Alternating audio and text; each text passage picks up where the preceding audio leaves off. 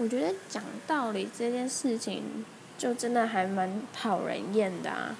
更何况你的对象还是一个孩子，他一定不会想要去理解你在说什么，他一定只会觉得你很啰嗦。如果我想要去听别人讲道理的话，我一定会去听演讲，因为毕竟能够演讲的人都是一些人物嘛。像他讲的道理也比较能让人信服啊，那为什么我要听你讲道理？对啊，孩子就会觉得，就真的只是啰嗦而已，所以他们就不会想要听话。